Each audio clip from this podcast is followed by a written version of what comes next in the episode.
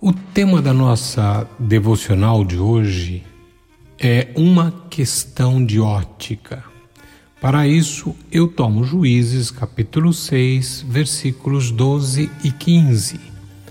Então o anjo do Senhor lhe apareceu e lhe disse: O Senhor é contigo, varão valoroso.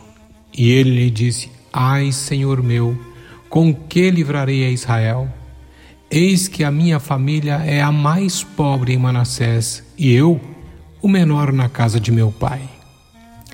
Quando o anjo do Senhor se apresentou a Gideão, este estava totalmente desanimado. Fazia tempo que os midianitas amargavam a vida do povo de Israel. Saqueavam as terras e levavam o melhor das colheitas.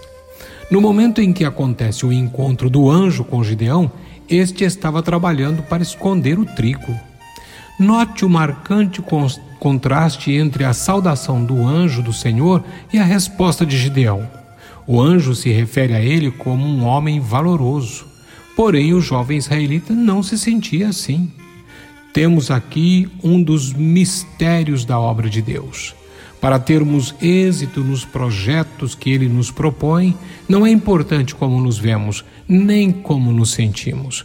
O importante é como Deus nos vê. Sara se via como uma velha estéril e sem perspectiva de gerar filhos. O Senhor a via como uma mãe de uma multidão.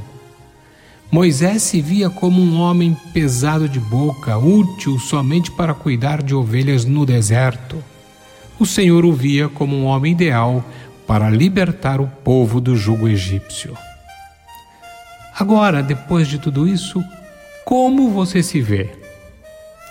Pense a respeito, mas eu acho que nós deveríamos orar desta forma. Pai amado e querido, muda minha visão. Quero ver, Senhor, com os teus olhos. Faça isso em nome de Jesus. Amém.